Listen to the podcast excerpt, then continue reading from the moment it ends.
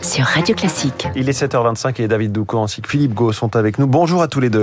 Bonjour François. Bonjour François. L'info politique avec vous, David Doucan du Parisien. Le choc après l'extrême violence hier à Annecy et ces six personnes blessées, dont quatre très jeunes enfants en urgence absolue.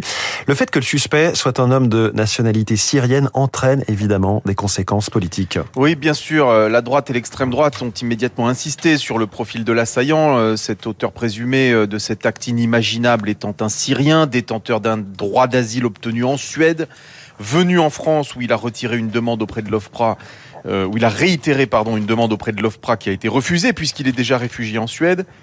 Et le drame vient percuter la vie politique parce que, du point de vue du droit de l'Union européenne, cet homme était en situation régulière. Or, remettre en cause les règles européennes est précisément au cœur du débat qui fait rage en ce moment en France. Faut-il modifier notre constitution pour pouvoir déroger aux traités et aux conventions internationales comme le propose LR ou le RN Ou bien faut-il refuser ce qui reviendrait à un Frexit migratoire selon la formule de Gérald Darmanin Une controverse dont les subtilités techniques et juridiques échappaient jusqu'ici au grand public. Le drame d'Annecy aura un impact sur tout le monde, me confiait un, un poids lourd macroniste, car euh, les Français ne vont pas chercher à comprendre, ils veulent de la fermeté, de l'ordre, et ils le veulent tout de suite. Oui, l'émotion ajoute euh, à la demande d'action.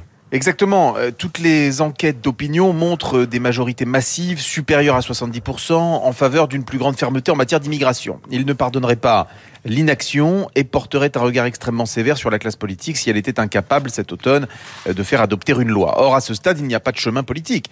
Euh, LR et gouvernement brandissent leurs lignes rouges respectives. Le compromis paraît introuvable. Et puis d'ailleurs, est-il seulement souhaitable? Euh, Ce texte est mal emmanché depuis le début, répond un ministre de haut niveau. Sur les sujets régaliens, l'objectif ne doit pas être l'équilibre, mais l'efficacité une efficacité que les Français ne vont bientôt plus se contenter de réclamer, mais vont exiger. Merci David Doucan pour euh, l'info politique. Philippe Gau, à la une de la presse ce matin, évidemment, ce drame d'Annecy. Des mots, les mêmes mots qui reviennent à la une de tous les quotidiens pour qualifier l'inqualifiable. L'horreur à Annecy pour le progrès, le républicain Lorrain et le télégramme. L'effroi à la une de l'Alsace, du Dauphiné libéré, du Midi libre et de la montagne et de la Croix et du Parisien aussi.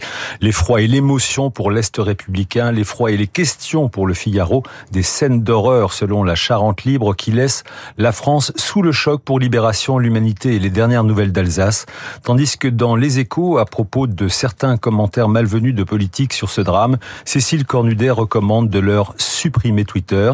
Les Échos qui, comme l'opinion, titrent également sur l'emploi en France qui résiste à la panne de croissance.